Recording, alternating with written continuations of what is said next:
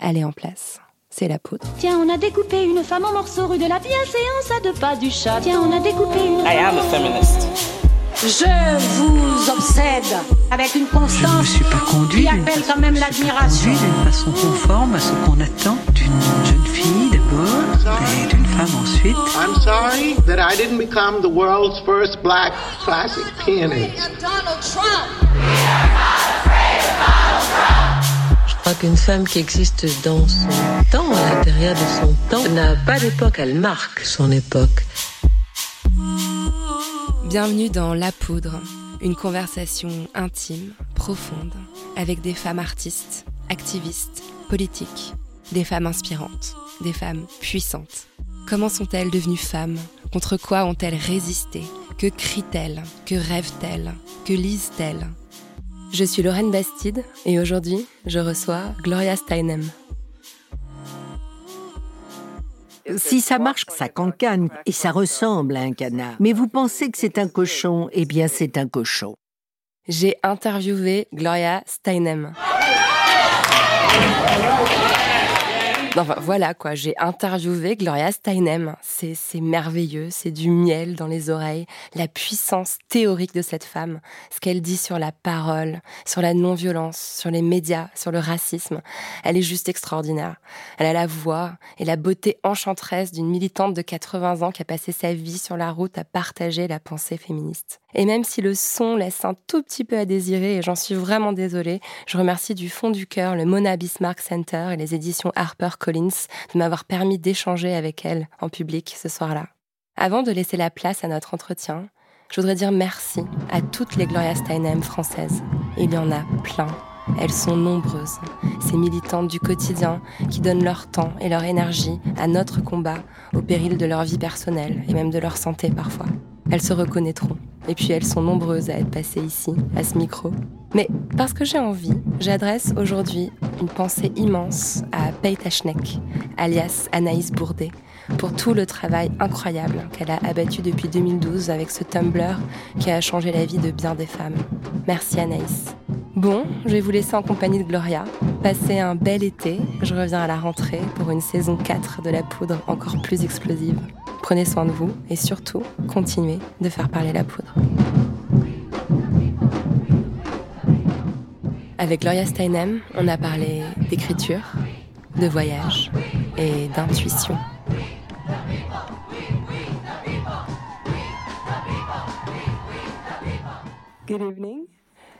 Bonsoir Gloria Steinem. J'ai du mal à croire que je suis en train de prononcer votre nom devant vous ce soir à la Fondation Mona Bismarck. Et moi donc J'aimerais commencer par vous remercier, tout simplement. Et je vais peut-être pleurer un peu. Merci pour tout ce que vous avez fait pour les femmes ces dernières années. Vous vous êtes battues pour nos droits, pour notre liberté, pour nos voix. Et je ne ferais probablement pas ce métier aujourd'hui si vous ne nous aviez pas ouvert la voie à moi et mes sœurs féministes. Alors merci. Je suis tellement reconnaissante. Et je pense que vous méritez qu'on vous applaudisse très fort.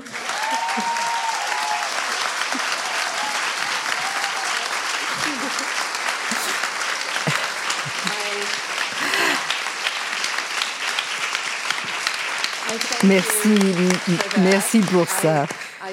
Je ressens le même sentiment de gratitude vis-à-vis des personnes et, et tout particulièrement des femmes qui m'ont fait comprendre que ça n'était pas moi qui étais folle, mais le système. Merci à toutes et à tous d'avoir pris le temps dans vos emplois du temps chargés pour venir ici. J'espère que nous quitterons cet espace tout à l'heure avec des idées neuves. Je sais que ça sera mon cas.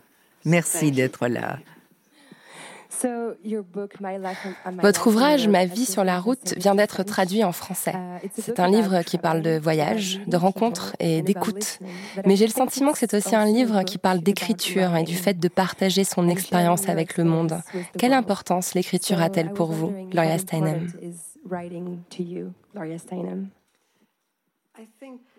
Écrire, c'est la seule chose que je puisse faire sans me dire que je devrais être en train de faire autre chose.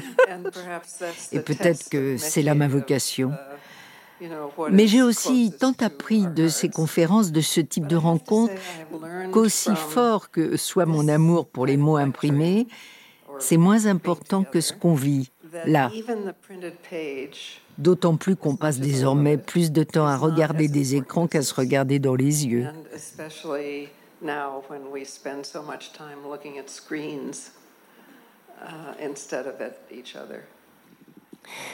Dans ce livre, vous racontez votre vie, même dans ses aspects les plus intimes, notamment sur votre enfance. C'est fascinant. Vous dites que vous avez mis du temps à réaliser à quel point votre existence a été façonnée par cette enfance.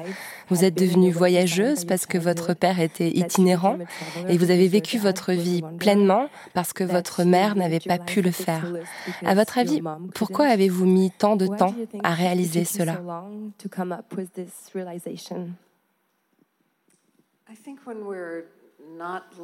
Lorsqu'on refuse de mener la vie que la société nous ordonne de vivre, uh, sans se marier, euh, sans faire d'enfants, en fait, j'ai longtemps pensé que je finirais par le faire un jour. Vous voyez? Et puis un jour, on réalise qu'en fait, c'est ça notre vie. Que ce n'est pas quelque chose de temporaire. Oui, réaliser à quel point j'ai appris de mes parents, qui eux non plus n'étaient pas conventionnels, ça m'a pris du temps.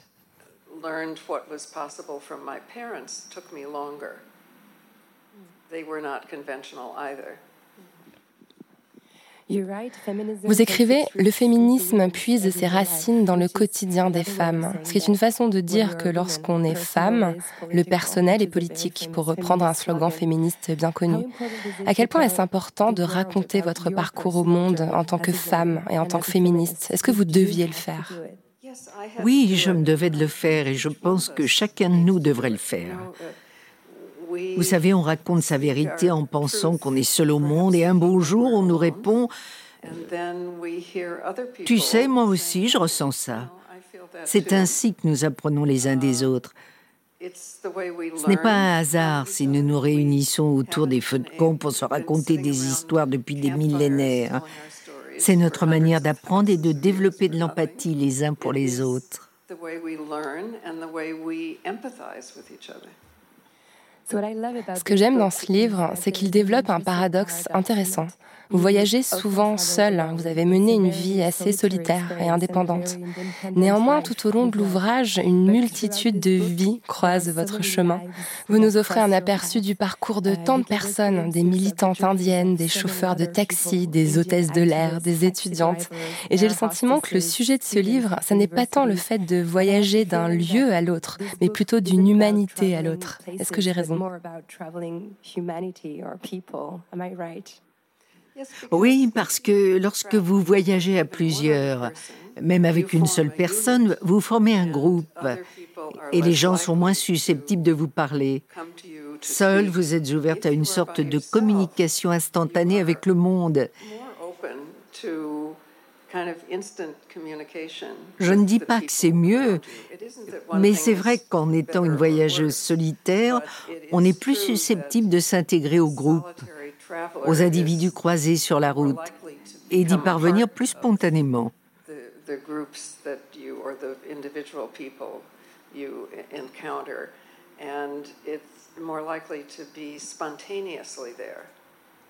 Mais comment avez-vous fait pour vous rappeler de ces anecdotes, celles du chauffeur de taxi par exemple? Eh bien, en réalité, il a fallu que je revienne vers certaines personnes pour compléter mes souvenirs, en demandant euh, Tu te souviens de la fois où Il y a quelque chose que vous appelez l'état d'esprit de la route. Ça ne se résume pas à une façon de voyager, c'est aussi un mode de vie. Pourriez-vous nous le décrire, cet état d'esprit? Je dirais que l'état d'esprit de la route, c'est un concept ouvert. Même sans être physiquement sur la route, le simple fait de quitter sa maison le matin et de parler ou d'écouter les personnes qui nous entourent, voire tout simplement de les observer, c'est une façon d'être sur la route. Il est aussi possible d'être physiquement sur la route et d'être fermé. Les nombreuses personnes dont le travail nécessite beaucoup de déplacements sont en quelque sorte coincés dans une cabine de voyage. Leur préoccupation, c'est de vendre, de faire des affaires. Elles ne peuvent pas se permettre d'être aussi spontanées que quelqu'un qui voyage. Quand vous vous retrouvez dans un ascenseur avec une ou deux personnes, il y a toujours une réflexion que vous pouvez partager sur la musique ou autre chose, peu importe. Mais vous n'allez jamais en parler alors que ce serait si intéressant de le faire. L'autre jour, j'étais sur le trottoir près de chez moi. Il y avait cet homme chinois euh, plutôt âgé qui se tenait à mes côtés. Il devait être livreur. J'ai décidé de lui dire bonjour sans raison. Je l'ai fait et il m'a dit, ça ne s'invente pas. Que pensez-vous de Margaret Thatcher?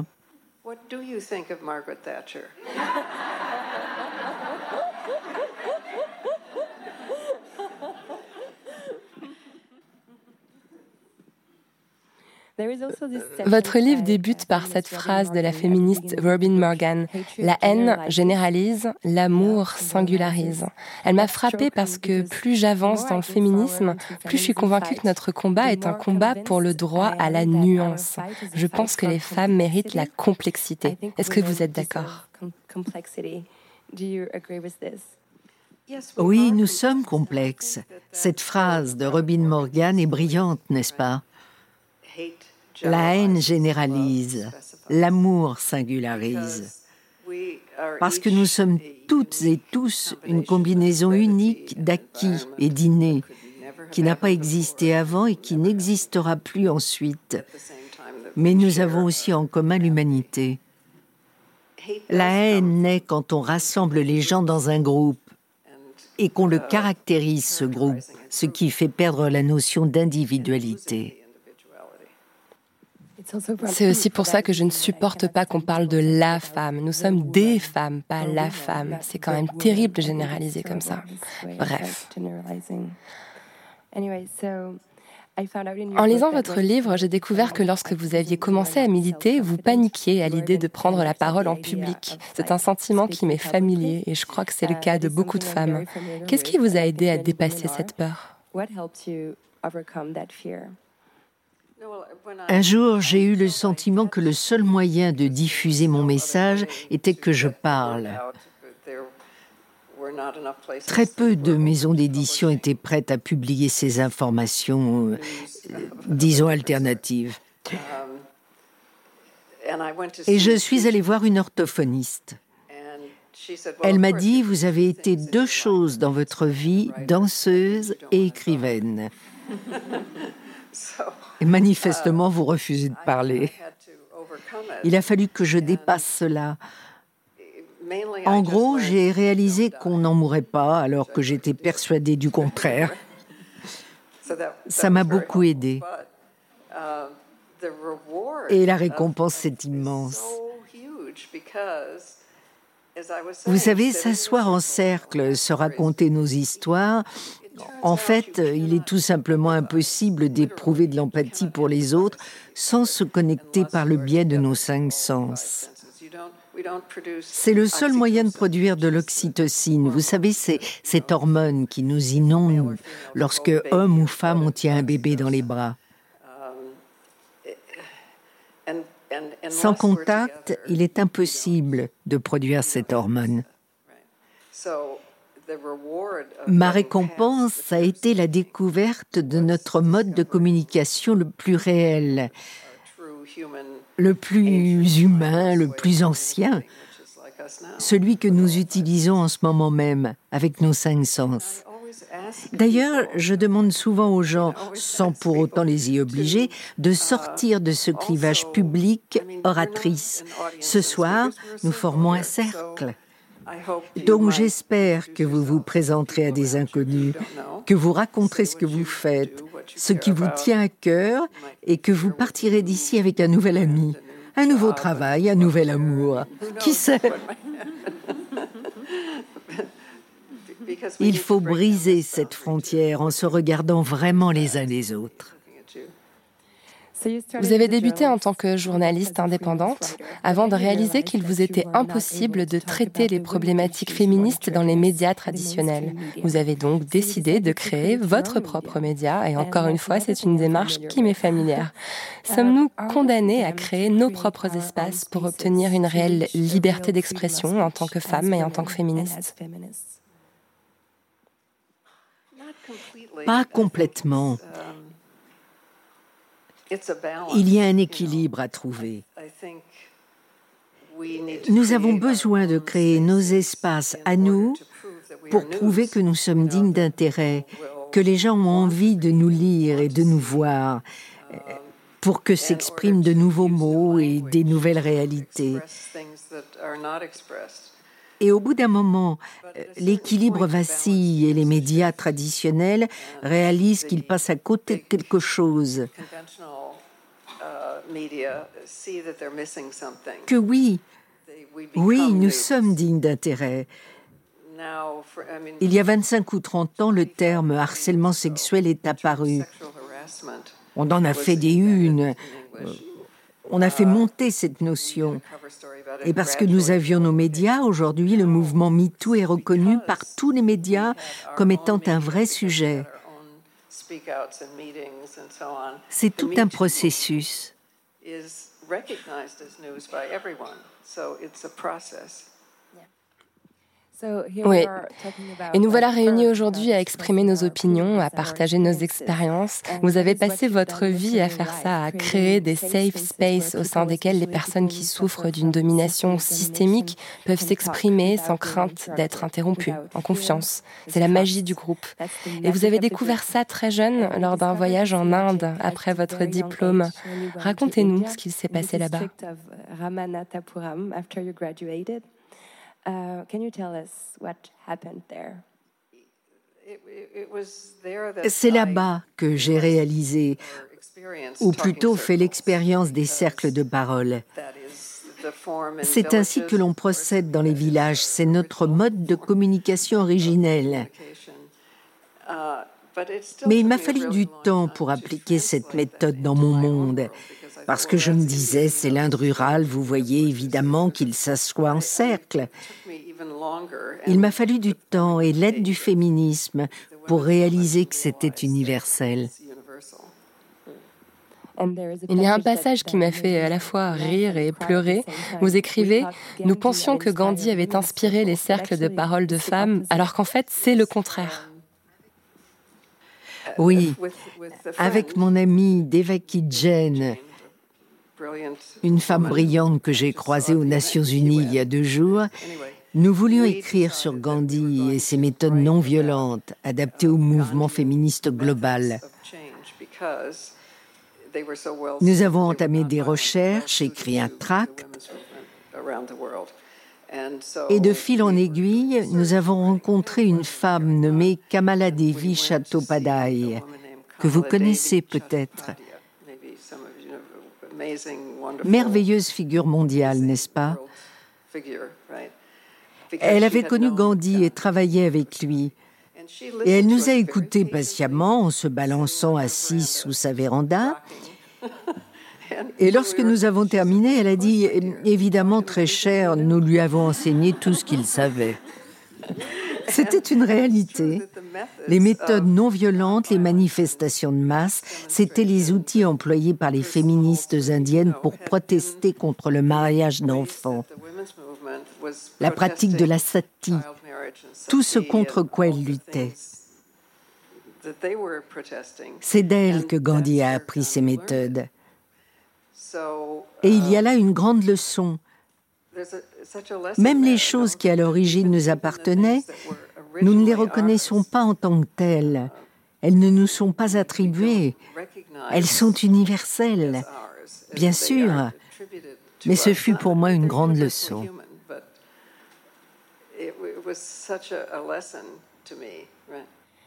Vous avez toujours fait le lien entre votre combat pour l'égalité des sexes et votre combat pour la justice raciale.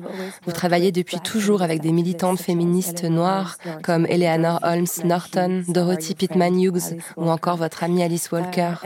Le récit de la Women's National Conference de Houston en 1977 est un passage très puissant du livre. Vous étiez en charge de noter les demandes spécifiques du groupe des femmes noires qui participaient. Cette manière de procéder que vous avez toujours adoptée me touche parce que c'est pour moi la seule manière de vivre une vie féministe.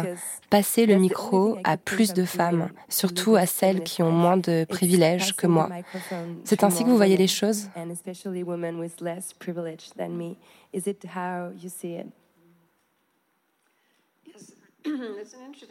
Oui, c'est intéressant la question des privilèges, n'est-ce pas? Aux États-Unis, les femmes blanches ont le privilège d'être dépendantes. Est-ce réellement un privilège? Je ne pense pas. Maintenant, si on se penche sur le regrettable résultat de nos dernières élections, euh, d'ailleurs, je suis ici pour m'excuser publiquement d'avoir imposé Donald Trump au monde. Merci. Tout ce que je peux dire, c'est que nous avons beaucoup appris en voyant le pire de notre pays se hisser au plus haut niveau.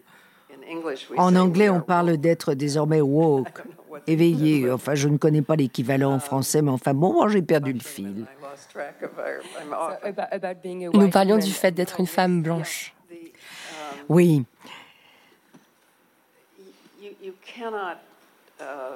Il est impossible de perpétuer le racisme sans perpétuer le sexisme. Parce qu'il faut exercer un contrôle sur la procréation pour maintenir deux races séparées, ou comme en Inde, des castes séparées. Ce sont deux choses totalement imbriquées et il est fondamentalement impossible de lutter contre le racisme et le sexisme séparément. Cela ne fonctionne tout simplement pas. Il est aussi vrai que les femmes noires ont eu une influence énorme et un rôle majeur au sein du mouvement de lutte pour les droits des femmes, bien plus que les femmes blanches. Mais dans l'imaginaire collectif, on pense que le mouvement des droits des femmes est blanc, que le mouvement pour les droits civiques est noir, et cela nous prive de solutions. Lors de notre dernière désastreuse élection, 96% des femmes noires ont voté pour Hillary Clinton et 51% des femmes blanches pour Donald Trump. À mon sens, cela démontre que le féminisme a toujours été composé de femmes noires de façon disproportionnée. Mais il faut aussi chercher à comprendre pourquoi 51% des femmes blanches ont voté pour Donald Trump principalement parce qu'elles sont dépendantes des revenus et de l'identité des hommes blancs et votent donc dans leur intérêt à eux. Le propos le plus intelligent que j'ai entendu à ce sujet vient de Harriet Tubman, une femme noire qui a vécu à l'ère de l'esclavage, s'est libérée, s'est enfui au nord et a mené des raids nocturnes dans le sud pour libérer d'autres esclaves. Lorsqu'elle fut félicitée pour avoir libéré des milliers d'esclaves au cours de son existence, elle répondait toujours J'aurais pu en sauver des milliers d'autres s'ils avaient eu conscience qu'ils étaient des esclaves. Merci. Il y a un passage très important dans le livre où vous parlez de votre expérience au cœur du combat féministe et les deux lignes politiques qui sont apparues à la fin des années 70. L'une était modérée, incarnée par des femmes de la génération précédente, la vôtre, comme Betty Friedan. Elle pensait que les choses pouvaient être changées de l'intérieur. Et il y avait un mouvement plus radical, celui que vous avez choisi d'embrasser, celui qui appelait à la révolution. Avez-vous regretté ce choix? Non, je n'ai jamais regretté ce choix, mais on fait nos choix en fonction de nos situations. Betty Friedan s'adressait à un public qui vivait comme elle, une femme mariée qui vivait en banlieue, qui ne faisait rien de ses diplômes, mais qui avait le sentiment que la vie devait être plus que ça. C'était important qu'elle s'adresse aux femmes qui vivent cette vie-là.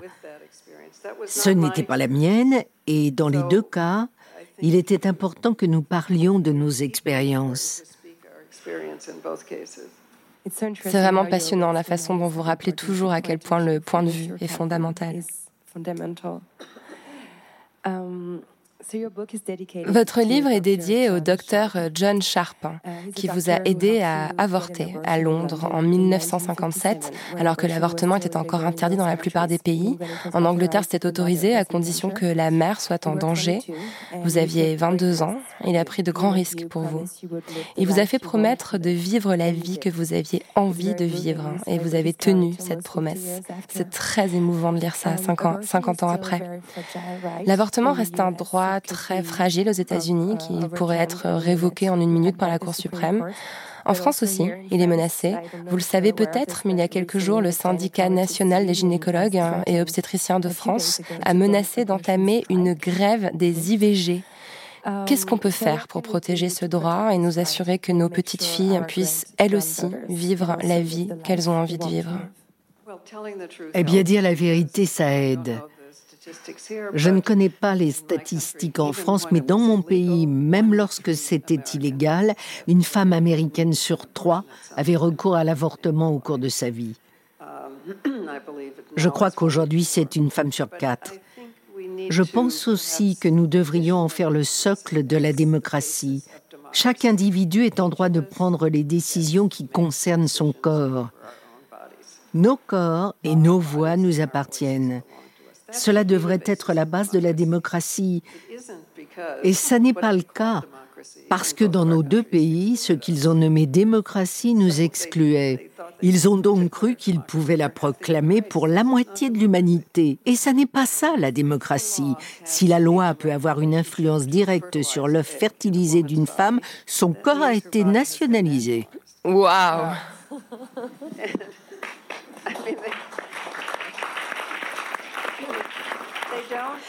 On est d'accord, la loi ne peut pas avoir de lien direct avec le sperme, sinon alors la masturbation serait illégale. Donc, donc je pense qu'il faut défendre le droit de chaque individu à décider de son soi physique. Vous êtes aussi très proche des communautés amérindiennes. À la fin du congrès de 77, un groupe de femmes Lakota vous a offert un collier qui est devenu un porte-bonheur qui vous a suivi toute votre vie. Ces militantes ont été les premières à relier la violence exercée à l'encontre des femmes avec celle qui s'érige contre la nature. Je me fais un petit plaisir avec cette question parce que l'écoféminisme est une question qui me fascine ces derniers temps. Pensez-vous que le féminisme puisse être clé pour résoudre la crise environnementale.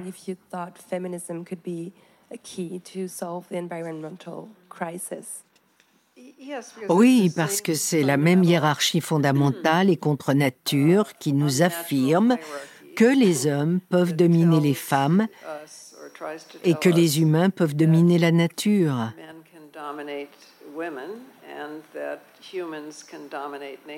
Ces deux postulats sont bâtis sur l'idée de la hiérarchie et de la domination, à l'origine du monothéisme patriarcal. Y en a-t-il d'autres? Il y a une éradication du divin dans la nature et dans les femmes, de façon à ce qu'il soit autorisé de les conquérir. Nous cherchons à créer une culture, une société qui serait un cercle, pas une pyramide, pas une hiérarchie. Nous essayons de dire que nous sommes liés, humains et nature, pas hiérarchisés.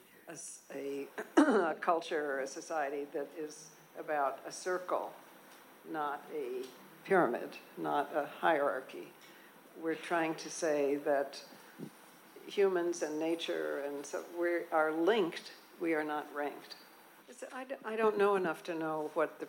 Je ne connais pas assez bien la réalité des sociétés pré-patriarcales européennes. Je crois que c'était des Basques, non?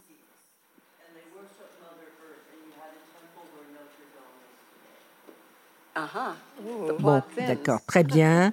Non, ce que je veux dire, c'est que c'est ici que ça a commencé. Je crois qu'il y a une raison pour laquelle environ 6 millions de sorcières qui pratiquaient la médecine et l'art de la contraception ont été assassinées pendant plus de 300 ans. Alors le patriarcat, le racisme, notre système politique basé sur la domination ne peut être renversé que si nous rejetons les catégories et proclamons des choses très simples, comme par exemple notre corps est notre droit. Nous sommes connectés à la nature et nous n'existons pas en dehors d'elle.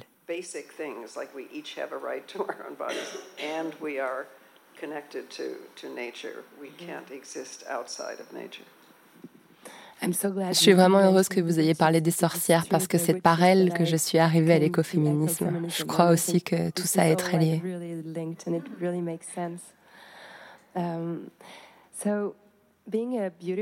Être une belle femme peut être un grand privilège qui peut vous aider à être entendue et écoutée dans certains cercles. Mais ça peut aussi vous empêcher d'être crue ou comprise. Dans les années 70, les gens n'arrivaient tout simplement pas à comprendre pourquoi vous étiez féministe et célibataire alors que vous auriez pu tout simplement vous marier. Est-ce que vous avez déjà souhaité avoir un physique totalement différent du vôtre, comme c'est le cas de beaucoup de femmes? J'avais une relation conflictuelle avec mon physique parce que je réalisais que la presse avait tendance à me photographier moi plutôt que les autres femmes. Ce qui n'était pas agréable parce que cela signifiait que mon discours n'avait pas la moindre importance. Je ne savais pas trop quoi faire de ça. Et un jour, une femme plutôt âgée dans le public s'est levée pour me dire Chérie, il est très important qu'une femme qui pourrait jouer à ce jeu et gagner dise que ce jeu, bah, il vaut pas grand-chose. Alors j'ai répondu merci, vous venez de me donner un rôle à jouer. Les choses ont beaucoup bougé ces trois dernières années entre la Women's March, le mouvement MeToo et le lancement d'innombrables plateformes féministes. Est-ce que vous avez le sentiment que la révolution est proche? eh bien, ça n'est pas vraiment une révolution que l'on mène. C'est plus une évolution. Parce que la révolution, vous le savez bien, charrie de la violence. Et même si Marx et Engels étaient des chic types, ils ont fait une grande erreur en disant que la fin justifie les moyens. En réalité, les moyens déterminent la fin, n'est-ce pas? Nous n'avons donc aucune intention d'être violente, à part peut-être en situation d'autodéfense. C'est plutôt une évolution. Je préfère cette image parce que des points de vue qui étaient défendus par une poignée de personnes il y a 40 ou 30 ans sont aujourd'hui majoritaires en Europe et dans mon pays. Et c'est une grande victoire. Mais ça veut dire que ceux qui perdent, ceux qui épousent cette vision hiérarchique du monde, nous infligent un backlash. C'est le cas du tiers de mon pays qui a élu Trump. Ils ont le sentiment d'avoir été déchus de leur place au sein de la hiérarchie.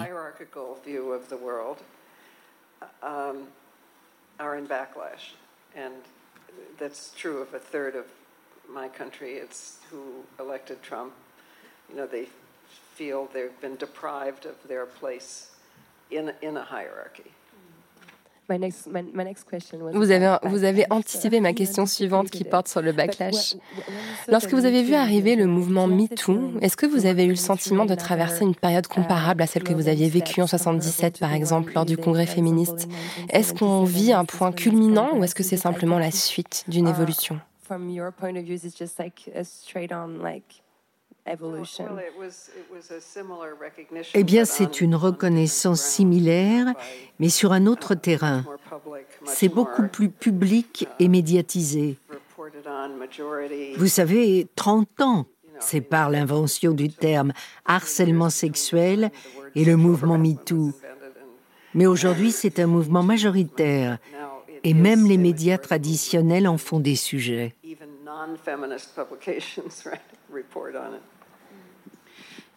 Oui, et vous racontez dans l'ouvrage qu'à la fin du congrès, la presse a préféré couvrir la visite d'un ministre israélien plutôt que de parler de cet événement. C'est fascinant et ça en dit long. Gloria, j'ai lancé mon propre média féministe. J'ai participé à des nombreuses manifestations. Je me suis disputée en ligne et dans la vraie vie un nombre incalculable de fois. Je pleure tous les jours en lisant les nouvelles qui concernent la vie des femmes partout dans le monde, mais aussi ici en France, où 31 femmes sont mortes sous les coups de leur conjoint ou ex-conjoint depuis le début de l'année. Je suis submergée, je dors pas assez. La majeure partie du temps, je suis en colère, épuisée, et ça fait que trois ans que je fais ça. J'adorerais un jour devenir la paisible et souriante militante de 80 ans que vous êtes aujourd'hui. Est-ce que vous avez des conseils de santé à me transmettre? Mais je suis en colère. Vous êtes en colère Bien sûr. Vous n'avez pas l'air, vous semblez si paisible. Non, bien sûr que je suis en colère. La colère, c'est comme une batterie dans laquelle on peut puiser. C'est très important. Mais c'est épuisant. C'est épuisant, oui, il faut prendre soin de soi, et... mais il serait bien pire de constater l'injustice, de la subir et de ne pas être en colère. Je veux dire, c'est sain. La colère est une grande chose. On ordonne aux populations qui ne sont pas considérées comme égales de ne pas être en colère. Dans mon pays, un homme noir en colère ou une femme en colère, c'est épouvantable. Mais un PDG en colère, c'est parfait. Vous voyez? Oui. Il faut nous réapproprier la colère. La raison pour laquelle les femmes ne veulent pas se mettre en colère, c'est, parce qu'on explose. Pas vrai? La colère, ça fait pleurer. Est-ce que des femmes ici ont ce problème?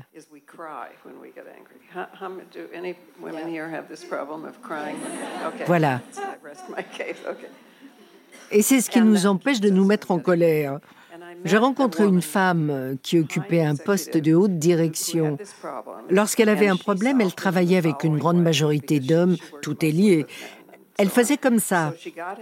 Elle se mettait en colère, elle pleurait, mais s'exprimait en même temps. Elle disait, vous pensez certainement que je suis triste, mais non, c'est ma façon de me mettre en colère. Je suis en colère. Je n'ai pas encore eu l'occasion d'essayer cette méthode, mais je la recommande.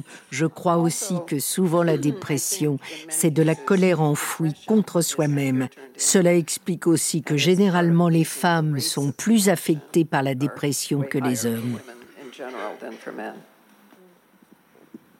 Ok, donc pour résumer, votre conseil pour préserver ma santé mentale, c'est de m'exprimer et de pleurer. Ok, merci, c'est noté.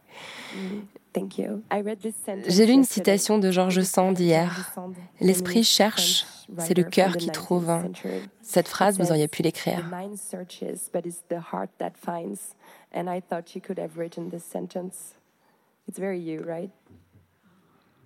Peut-être parce que le cœur représente notre être d'une manière que le cerveau ignore, peut-être parce que notre cerveau dépend de notre cœur.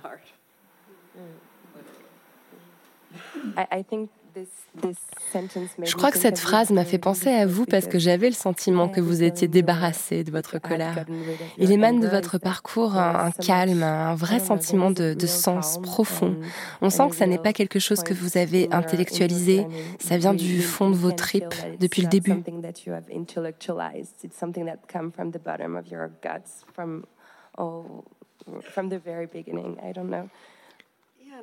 Oui, c'est tellement important. Notre instinct, il est un peu ce que l'ordinateur est au papier et au crayon, vous voyez C'est si important de lui faire confiance. Je raconte souvent l'histoire suivante. Si ça marche comme un canard, ça cancane comme un canard et ça ressemble à un canard. Mais vous pensez que c'est un cochon, eh bien c'est un cochon.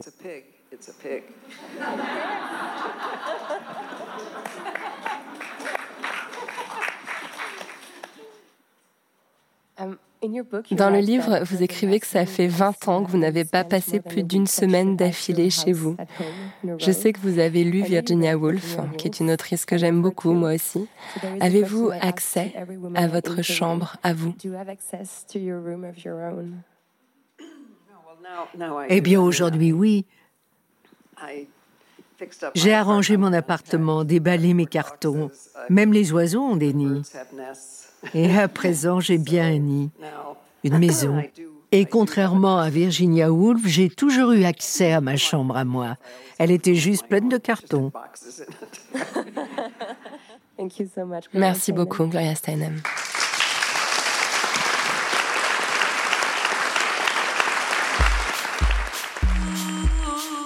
Merci à Gloria Steinem d'être venue faire parler la poudre avec moi. Merci au Mona Bismarck Center et à HarperCollins France d'avoir organisé cet enregistrement.